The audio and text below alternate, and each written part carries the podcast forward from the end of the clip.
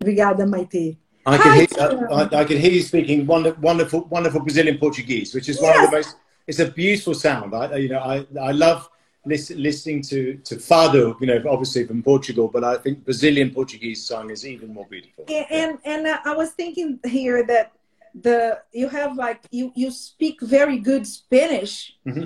And Portuguese and Spanish are like similar, so uh, you're probably if you if you start studying Portuguese, you're going to yeah. speak it very well.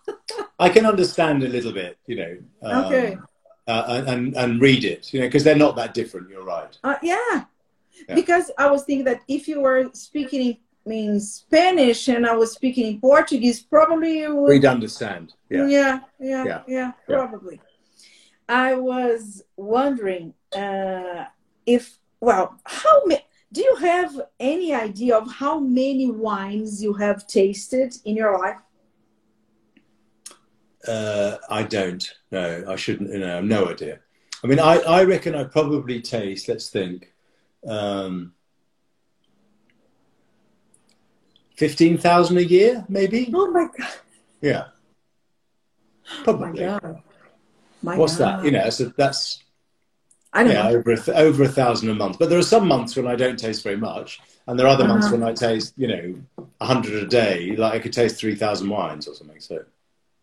And I was wondering if can a wine still surprise you? Absolutely, yes, it really can. That that I, I still, you know, I'm not saying I'm unusual, but I, I buy a lot of wine. Um, I really like tasting wine uh, and new things all the time. You know, um, last year, for example, I went to Tenerife to, in the Canary Islands for the first time, and I didn't know the oh. wines of Tenerife, and I was oh. blown away by them. So I bought lots of wines from Tenerife so I can try those wines. Yeah, so you know, I'm. Um, I think it's very boring if you just drink the same thing every day, uh, and so I have very cosmopolitan taste in in in, in, uh, in, in terms of what I like. Really. And what has it, the last wine that you have tasted and it has uh, amazed you? Like something that you have considered, well, this is something different and amazing. I, I, I, I, I, really like a wine uh, from Envinate, which is a, a, a, Spanish producer that makes wine in the Canary Islands. And they make a wine on Tenerife called Benje uh, and this wine is made from, from Listan Prieto, which is the same grape variety as Pais and Criolla. So I was very fascinated by that wine in that it's, it's, it's a South American grape, or it's become a South American uh-huh. grape.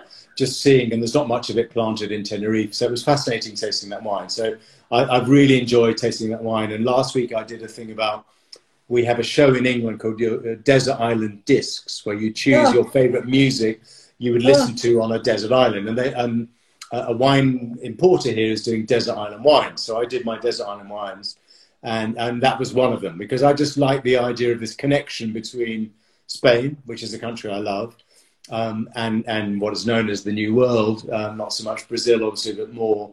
Uh, more Argentina and Chile. Argentina, um, Chile, yeah, and Chile. Okay. And, and, okay. and, and, also California, you know, that Mission was the same grape variety, basically. Okay, Obviously, yes, which wine am I drinking? Uh, I'm still yes. drinking the same, which is Gevrey Chambertin from Domaine Fourrier. Yeah. Uh, and We're both drinking, drinking Pinot. Anna's, uh, well, Anna's yes. Brazilian. Yes, I'm, I'm, I'm drinking now Brazilian Pinot, and yeah.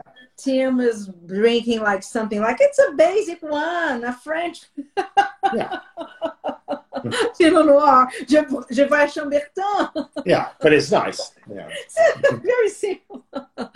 I I was um, uh, okay, you have all this. Oh no, because you you, you were talking about your uh, grape varieties that you like the most, and you're, you and I was thinking about the the the the white ones. Yeah. And you said Chenin Blanc.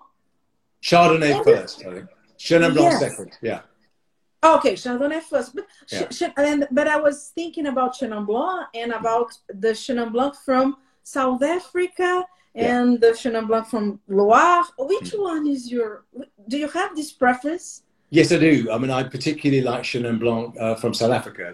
It's a country I know well, and um, yeah, I just think the great variety. I mean, I like some of the best Loire wines, but I think that the, the Chenin in South Africa. I think it's South Africa's best grape. Okay. And it works well in all of the regions in South Africa and shows different things. Um, and it's one of those things that's still comparatively good value for money. That South African Chenin Blanc, even okay. at the very top level, is not super expensive, basically. So um, yeah, um, I, um, they are.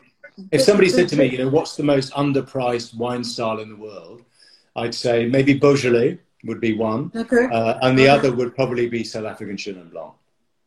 Do you like Beaujolais, Tim? Yes, I do. Yeah, I think Beaujolais is really good. I like no, Gamay; it's a great. Uh, I think it's um, the quality of Beaujolais has improved so dramatically in the last ten years, and nobody knows, or very few people know, because everybody uh-huh. associates Beaujolais with Beaujolais Nouveau, and you know, it's it's crazy. It's like saying that all German wine is Liebfraumilch, you know, or, or near yes. which is Domtal. Yeah.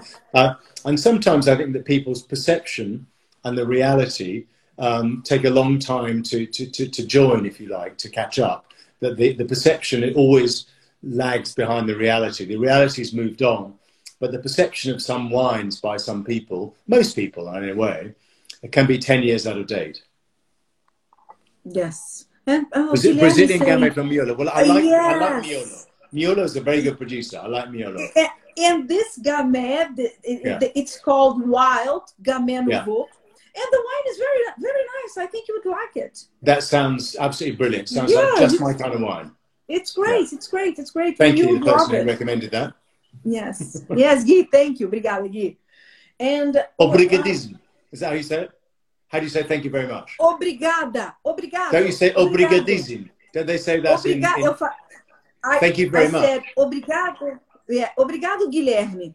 É, thank ah. you very much. Muito obrigado. Muito obrigado. But I often, sometimes in Portugal, they say obrigadíssimo. Obrigadíssimo? Obrigadíssimo? Uh, uh, uh, obrigadíssimo. Yeah? Like a thank you very much. Is that right? No. Não, não. Muito obrigado. Muito obrigado. Mu muito, muito, obrigado. Okay, muito obrigado. Right. Yeah. Okay. Good. Muito obrigado. Good.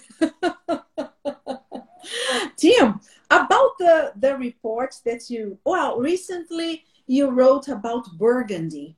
Yes this is this is this this is absolutely amazing and i know that you are you have been talking about people Obrigadinho! Dinho.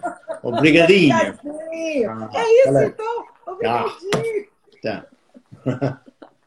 Boa. It's some it's some it's a Portuguese thing from Portugal. Obrigadinho. Obrigadinho. Pode. It, obrigadinho. Be, yeah. É, obrigadinho. Ah. Okay.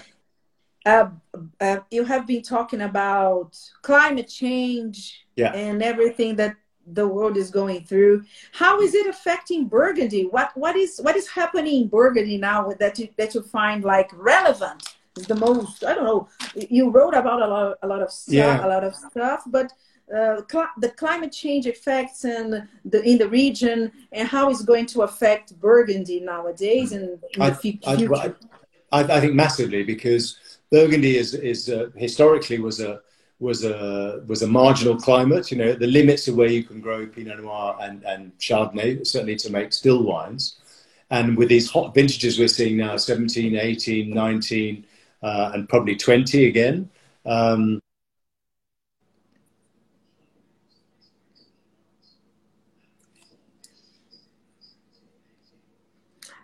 uh,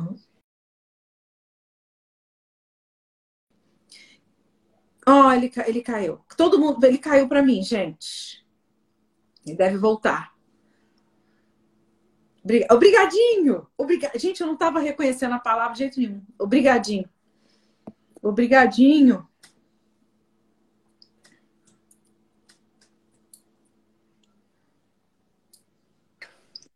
Yes, I'm there back. you go. There yeah, you there we go. I'm yes, back. Yes. Uh, yes, I think that we've had a series of hot vintages in Burgundy. It's definitely getting hotter. Um, will the Pinot Noirs now uh, be the same as they were historically? I think not. I think we're living in a very different world, not just the, the, the post-pandemic, we're going to be in a post-pandemic world, but I think that, that the climate is changing all over the world. And I think that, that Burgundy is changing. Um, and, and, and producers need to find ways of dealing with that. Um, you know, whether it's the way they change their um, the, the, the breadth of their vines, the height of their vines, different rootstocks, different soil types, um, things that they do in the winery. You know, I think that Burgundy is going to have to adapt to a new reality.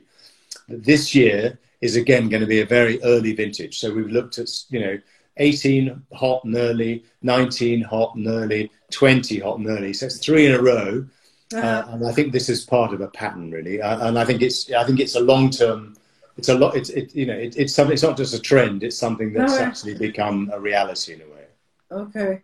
And yeah. talking about trends, um, uh, I was wondering what are your thoughts about the natural okay i don't i don't know if you can it's not a trend anymore when you talk yeah. about natural wines and biodynamic and regenerative agriculture and things like that what are your thoughts about this i mean I, my thoughts about those is that there are good wines and mediocre wines and bad wines, right? And I think they can be they can be biodynamic, they can be natural, they can be organic, they can be conventionally produced.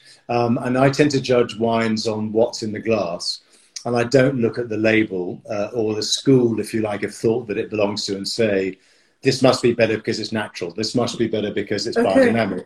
Um, so you know, I, I, think in some ways I'm, I'm a bit old-fashioned, maybe in that sense. Um, you know, I, am interested in biodynamics. I'm interested in. Uh, I think organic viticulture is is very important.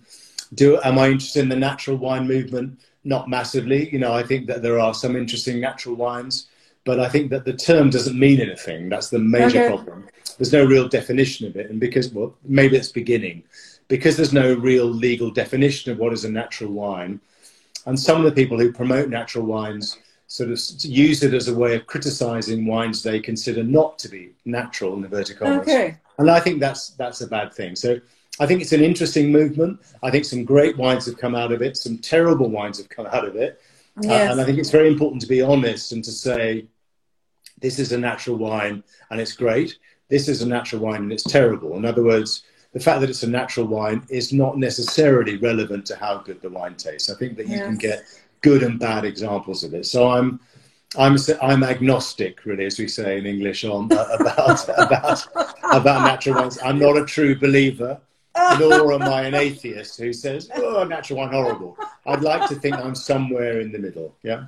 Okay, that's a yeah. good good good answer. Very nice, very nice.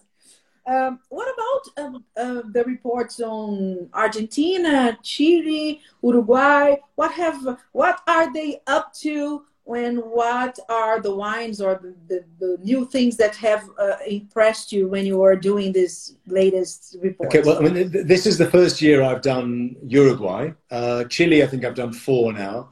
Argentina, I've done eight or maybe nine, is it? Um, Mm. And, and I, of those three countries, I know Argentina best. Uh, I went to Chile before I went to Argentina, but I know Argentina better than I've been to Argentina more, more times, really.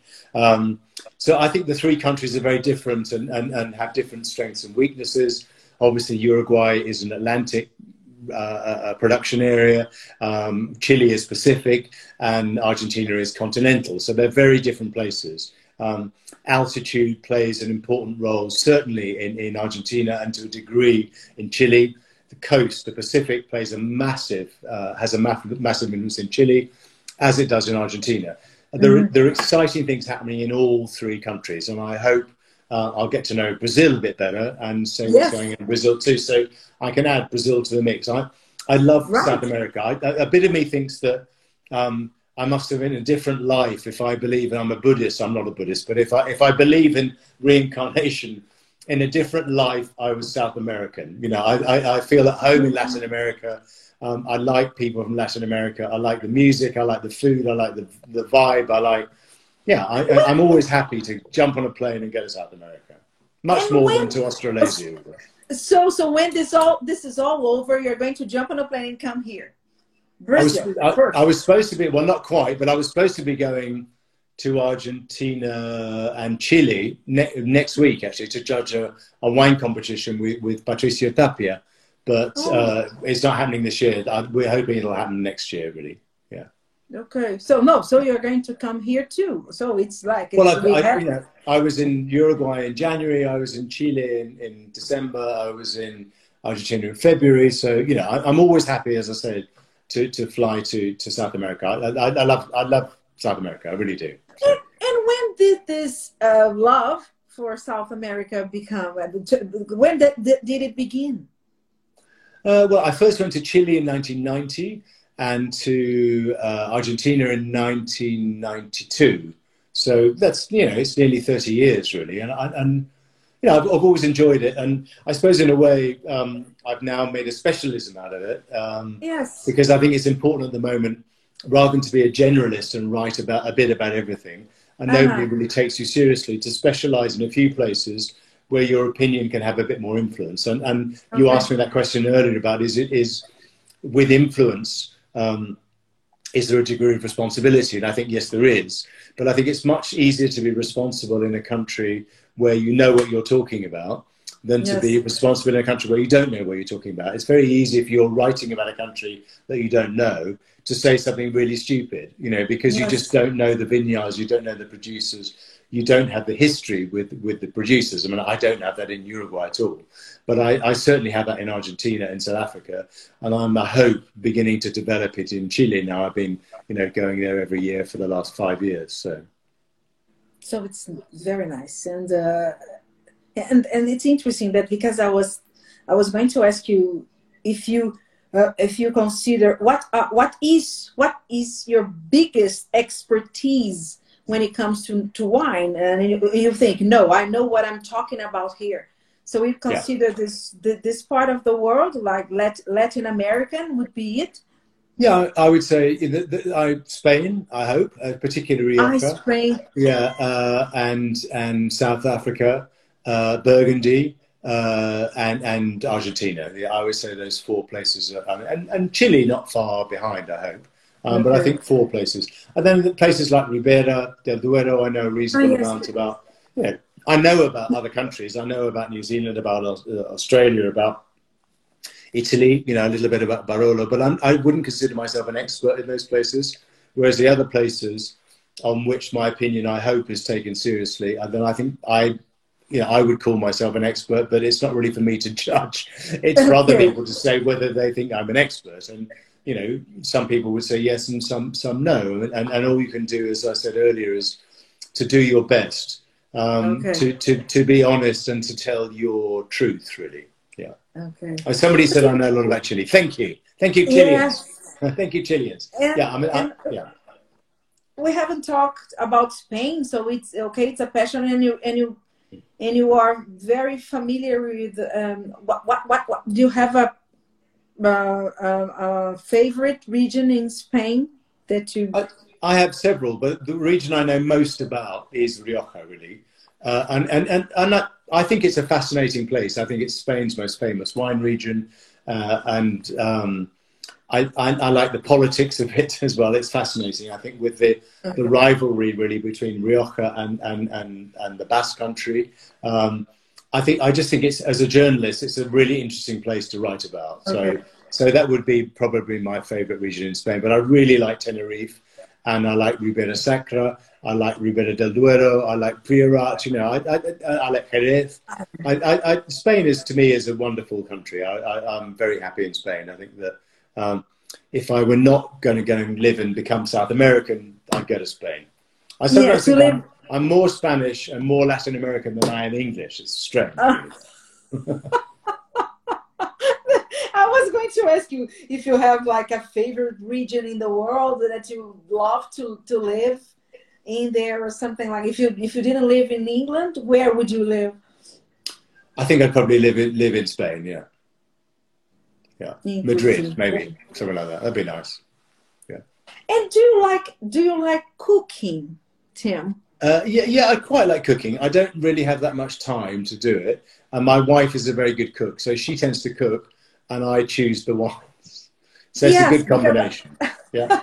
I was going to ask you if you like this.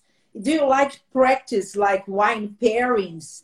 Do you have interest in, in, this kind of in the in yeah, wine no, pairings? Not, not, not, not very much, to be honest. You know, I, I think it's, I, I think it's, it's exaggerated. That I think that some people get very worried about it, a bit like being able to describe food and wine. I think that the way most people live is they just put the food on the table and they open a bottle of wine or two, and if the wine doesn't go with the food, you open another bottle of wine. You know, so I, I, and yes, there are perfect matches, but I think most wines go with most foods as long as you're sensible. I mean, you would never serve a, a, a Cabernet Sauvignon with ice cream, you know. Okay. yeah, in the same way that you wouldn't serve, I don't know, um, a Sauvignon Blanc with a steak. Yeah, I, I, just don't think they would they would work very well together.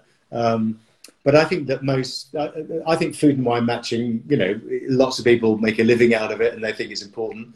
I think yes. it's quite important. Uh, and I have had amazing matches. You know, when you go to a restaurant, you have a fantastic sommelier and the sommelier is choosing the wines to go with the dishes. Sometimes you get things and you think, this is amazing. I mean, I, I lucky, I went to El Bulli once in Spain, with a very famous Spanish restaurant that's now closed. And, um, it was amazing that, that, how often they serve sherry with the meal. Uh-huh. Uh, and you uh-huh. probably had 35 dishes, and sherry probably went with, with six of them, and one of them was a beer. You know, I, I, I like that approach. You know, if you have a really good sommelier, creative sommelier, can uh-huh. make you discover new flavor combinations. I really like that. Um, but I think the idea that somebody's telling you, you know, if you're having oysters, you must drink champagne or you must drink Chablis is rubbish because I think it's part of the joy of wine and the joy of food and wine is being able to try different things and say, I made a discovery. You know, I you know, yes. I never thought that that Barolo would go with Indian food. You know, or with yeah. uh, you know, I, am sure that there's a tradition I think of Indian food, isn't there? In in in uh, in Portugal, uh, sorry, in Brazil, is there uh, is that that influence? I'm not sure, but you know, uh, uh, certain types of, of, food. And I think it's just important to to experiment and have fun, and not yes. be too too uptight about it. Yes, I agree. I agree. There are so many rules, and yes. Somebody said eating good food, drinking good wine with. it. Yeah, I totally agree with you, Monica. That's, yes, that's what I think. Yeah. And there is someone asking about the the perfect wine pairing for feijoada. Have you ever tried feijoada? What it's like it's a bean is bean stew, isn't it? Yes, yeah. beans and kind of meat together, and uh, it, it's whenever, good. Whenever I've had that in in um, in Portugal, it's tended to be with wines with quite high acidity, like Bairrada, um, so a baga. So maybe I would go with something that I think you know it's quite a rich dish, isn't it? So I go with something with acidity and tannin, um, yes. you know, to, to, to, to, to, to cut through it and balance it. Yes nice, very nice, very nice. Um, then let me see what else. Okay, okay. Do you have a most memorable wine? I, I have lots. I, I, I, have, you know, memorable. I think wines, as somebody just said, that wine is about occasion. It's about the people you're drinking with. If it's expensive, it's about who's paying for it.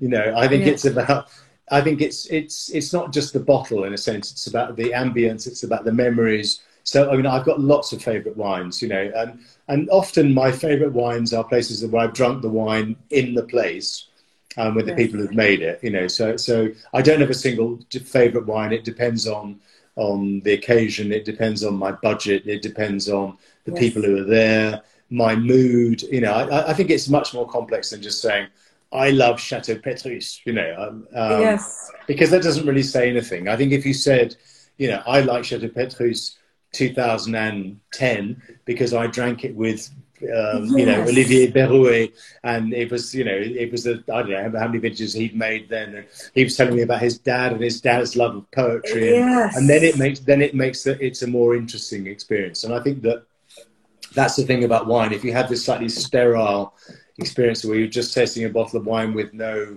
with no um, surroundings, no context, then it makes it less interesting.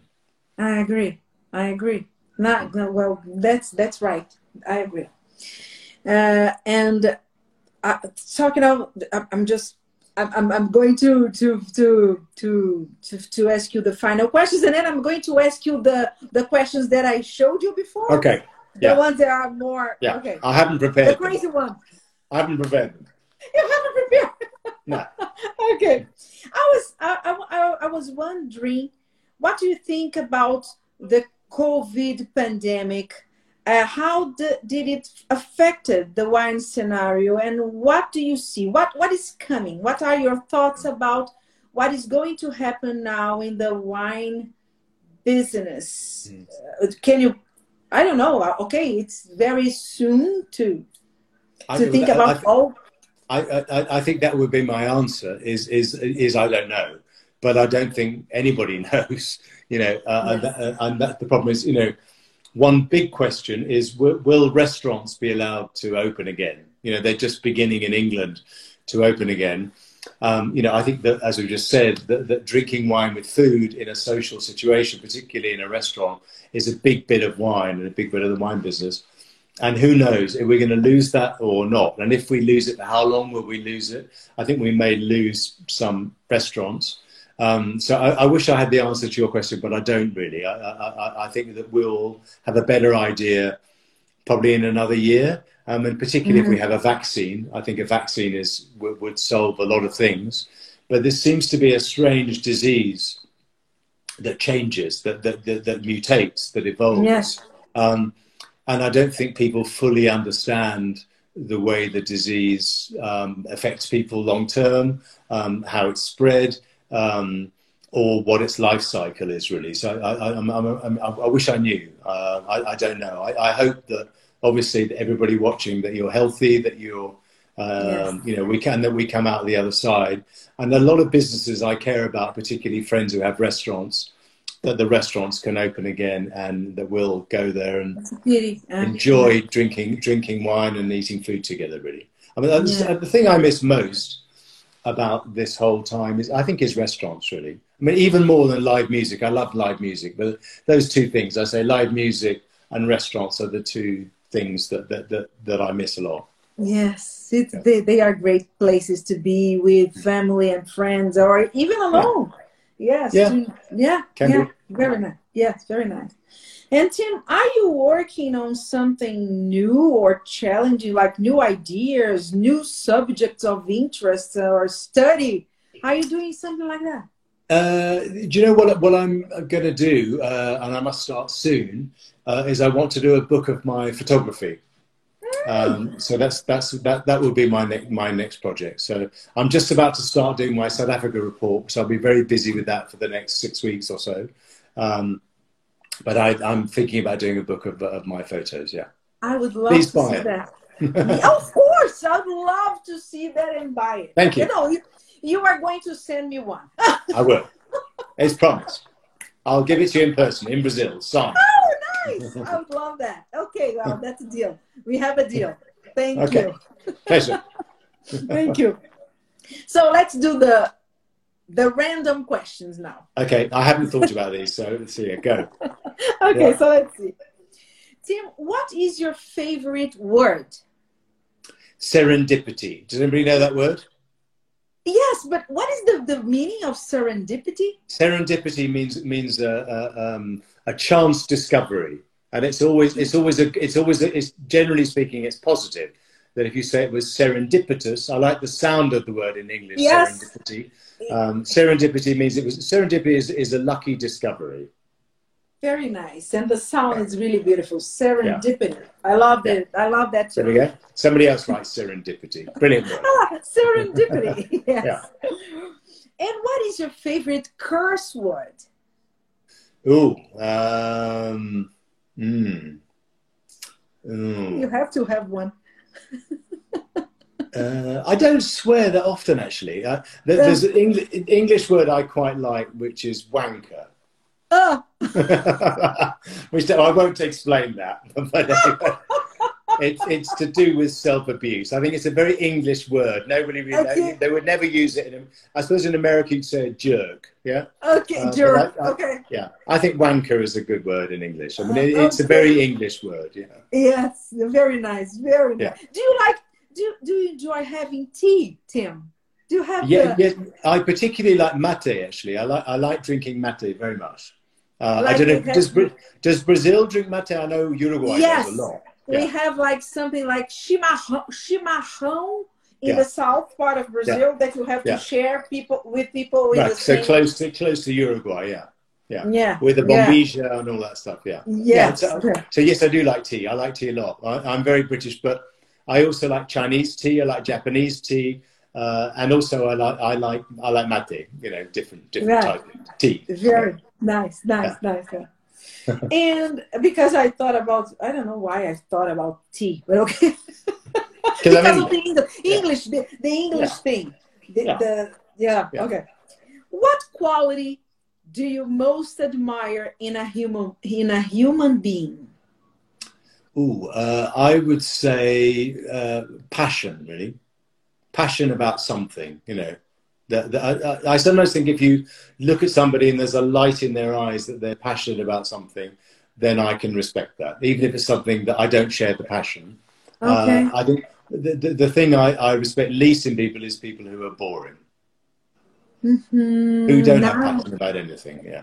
Okay, nice. Very passion. Nice. Yeah. Passion. The Earl Grey. Don't like Earl Grey. Earl Grey oh. boring. Yeah. Earl Grey is boring. Bom. Yeah, boring tea. Yeah. Oh. Silly tea. Yeah. Silly tea. yeah.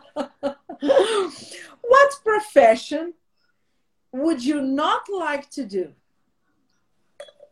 Oh, um, I, do you know, I don't think I could be a doctor. I, I don't like uh, I'm very squeamish about blood, and I, I, I couldn't be a surgeon. I could not do that job. You know, a lot of people answer doctor, medicine. a lot of people. Yeah. Yeah. A lot of people. Yeah, I think surgeon. I mean, I wouldn't like to work in an abattoir. Do you know what an abattoir is, where you're killing animals? Um, uh-huh. Yeah, I think I think those would be pretty pretty bad job. I, I, th- I mean, I admire people who are doctors. It's an amazing job. I just couldn't do it. I, I, I yeah, couldn't do it. Yeah. Okay. Well. Okay. You can. You can. You you can love everything that is around. Yeah. Well, have executioner. I wouldn't want to be an executioner. You know, like an executioner. I mean, that, and that's a pretty terrible job. Is it? Could you imagine doing that? I mean. Yeah, I would. Okay, let's put executioner. I put uh, at least if you're a doctor, you're curing people. Executioner, you're doing the opposite. Yeah. That's nice. very good. Very good. very good. This the executioner. No one mentioned executioner before. Okay, that's, that's me. No, that's my co- that's my contribution. And that's bad. very good. And what? Okay, if you could meet someone that you admire, someone from the past or someone who's still alive, who would you choose to spend a day with, to talk, to chat to? Um, I, I, would, I would really like to have met Shakespeare. Mm-hmm.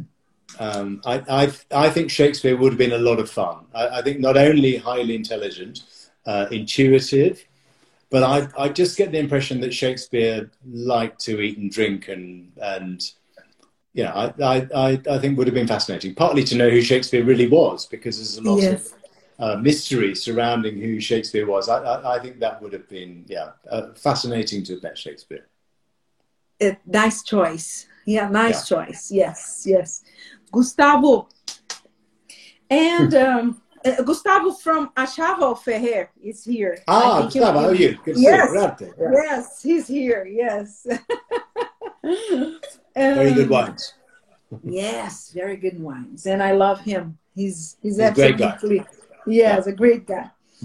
and okay, now talking about music, what is your favorite soundtrack, soundtrack or song?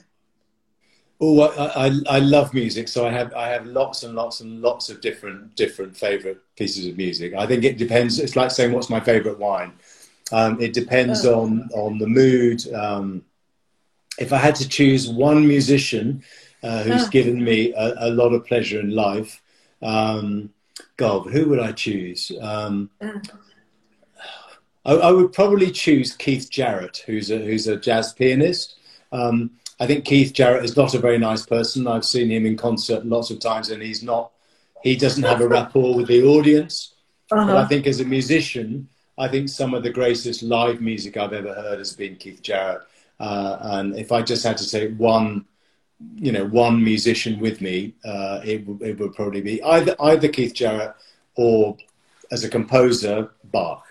Yeah. Wow. Oh yeah. yes, special, very special. Yeah. Nice, very nice, very nice, very nice.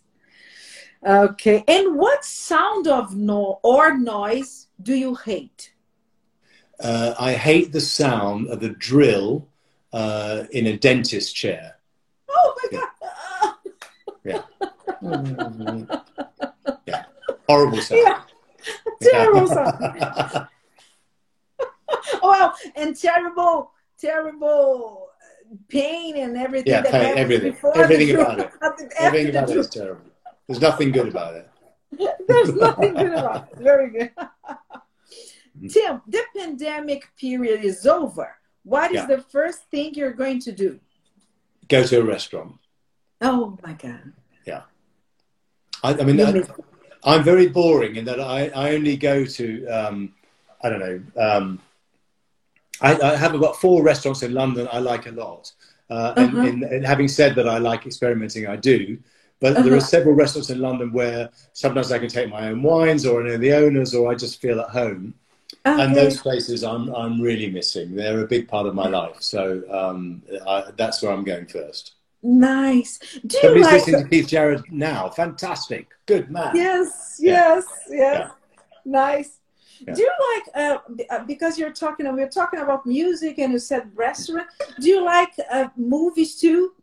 Yes, I do very much. Yeah, yeah, Nice. I do like movies. Yeah, Yeah, yeah, yeah, yeah. And if you had, if you would have to spend some time on a desert island, Yeah. which wine would you bring with you? uh, I, I think I would take something that if it was just one wine.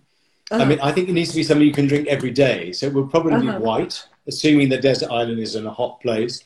So it might just be, a, you know, a, a South African Chenin Blanc, something like okay. um, Skurfberg from from Eben Sadie. Yeah. Nice. Oh, somebody Yeah. said restaurants in London. Yes, names of the restaurants. Um, I really like Chez Bruce. I, I live south of the river. Those of you watching who don't live in London, uh, listening rather, I like Chez Bruce very much. And there's an Italian restaurant called Enoteca Turi, which has a fantastic Italian list. And I go there a lot. So those are two of my favorite restaurants.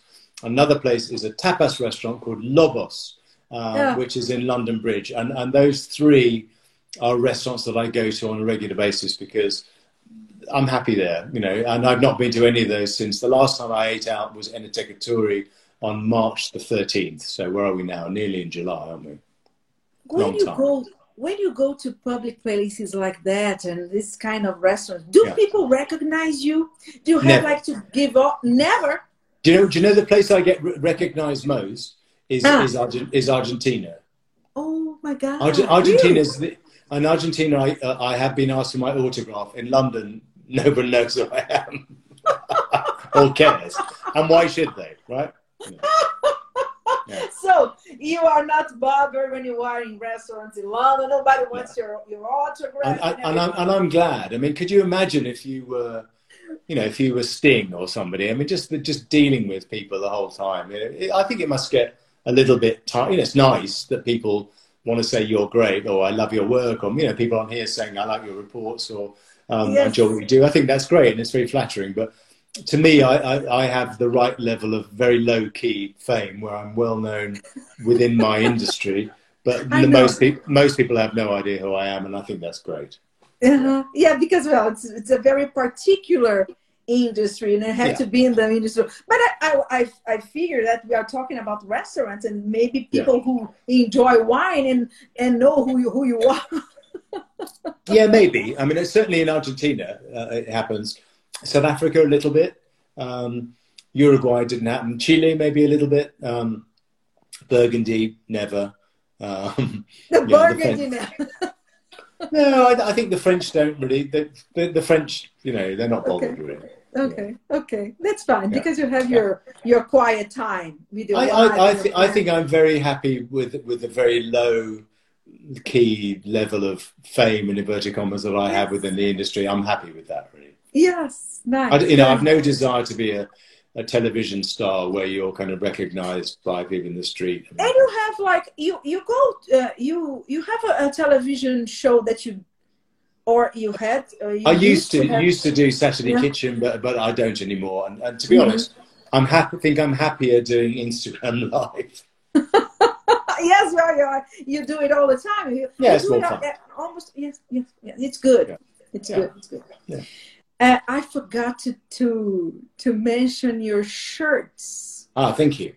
Uh, and it, they are very, almost very colorful and and very beautiful. And this is interesting because how do you choose them? Uh, it's just me. I choose them. I, I, buy them really from two companies. One is called Gresham Blake, who make this one, uh, and the other is called Emmett. And Emmett uh-huh. is in London, and Gresham Blake is is uh, on the coast in, in Brighton, really. So uh-huh. that's. I, I, mean, I buy from those two mostly. Um, yeah, and I, I just I just like shirts. I think it's fun if you're a guy because most of us wear jeans or you know we wear a simple pair of trousers. The way of expressing a bit more of your personality and just having some more fun is by wearing mm-hmm. a fun shirt. Yeah. Yes, That's nice. You know, yeah, it's like it's just when we get to know when we get to know you, we see that the shirt's like really just like you are. You are fun. You are a pleasure to talk yeah. to, to to be around. So the, the the shirts they they are kind of they show they show us who you are. It's well, it's, it's amazing. no, I think well, I think part of the idea is to show that you can have a bit of fun, really. Yeah. Yes, yeah. yes, yeah. yes, yeah. yes. Very nice. And okay, to what faults, Tim, do you feel most in- indulgent? Impatience. Yeah. This is something that you I recognize in, I recognize in myself. I, I think that, that, I'm sometimes very keen to get something done, and, and um, I think it's I think I understand why people sometimes are impatient, uh, and I think it's probably a good lesson in life to just take your time and just be a little bit more understanding of other people's desire to do things at a different. Yes, and yeah. it's it's difficult. Yes, it's difficult. It's, uh, it, uh, especially when we are like people who are very meticulous and yeah. right? So it's it's i know. Yeah i don't i don't think i don't think i'm meticulous particularly oh. um, but I, I think i like to do things at a certain pace really. Yeah. Okay. i'm reasonably meticulous but i don't think i'm obsessively meticulous about things. I, I, I, don't i don't yeah i mean well, i think i'd rather are, you are disciplined you are yeah i'm def i'm yeah. definitely disciplined yeah. Mm-hmm. I think I think yeah. if you're a freelance, you have to be disciplined because you have to get good at, at using your time um, well and wisely, really. Okay, nice, yeah. nice. Okay. And Tim, if heaven exists, what would you like to hear God say when you arrive at the pearly gates? I'd like him to say, I have a bottle of Burgundy waiting for you. Yeah. that would be great. Yeah. Are you religious, Tim? Are you religious? No, I am not remotely religious, I'm afraid. No, no I'm okay. Not. No, me, me neither. I, I, yeah. I once was uh, used to, but yeah. now I'm not. So, okay. Nice, yeah, good. But I think you know, good for people who are, and if it if it if it works for them, that's great. Uh, it, yes. It, uh, it, it, doesn't work for me, so. Yeah. Yes, me me neither, and I yeah. am I'm there with you. Yes, I agree. I agree. So it's a religious chat. It's a chat for another hour. it is. Tim, I'm Good. very happy that we had this talk. Yeah. You That's been eno- enormous good fun, and I'd like to thank you for your very good questions uh, and for your time because it was great fun. Now, me for me too, and we should do this more often. And, With some Brazilian uh, wines. Yes, well, yeah. we are going to to send them to you, mm. and well, now you have you've, you've, got a friend here. If you need anything, and Fantastic. come visit Brazil. Okay, I it will be awesome to to to be to to to show you around. That sounds great. It's it's it's a deal. okay, thank you very much. See you. Bye, everybody. Ciao, Bye. Bye. Thank you. Have a nice evening. Bye bye. bye. See you. See you, Monica. Thank you. Bye. Tchau, gente. Muito Tchau. obrigada. Thank Tchau, muito obrigado. Tchau, right. muito obrigada. Obrigadinho. Obrigadinho. Obrigadinho. bye, bye, bye, bye, bye. Obrigada, gente. Thank you. Oh, bye.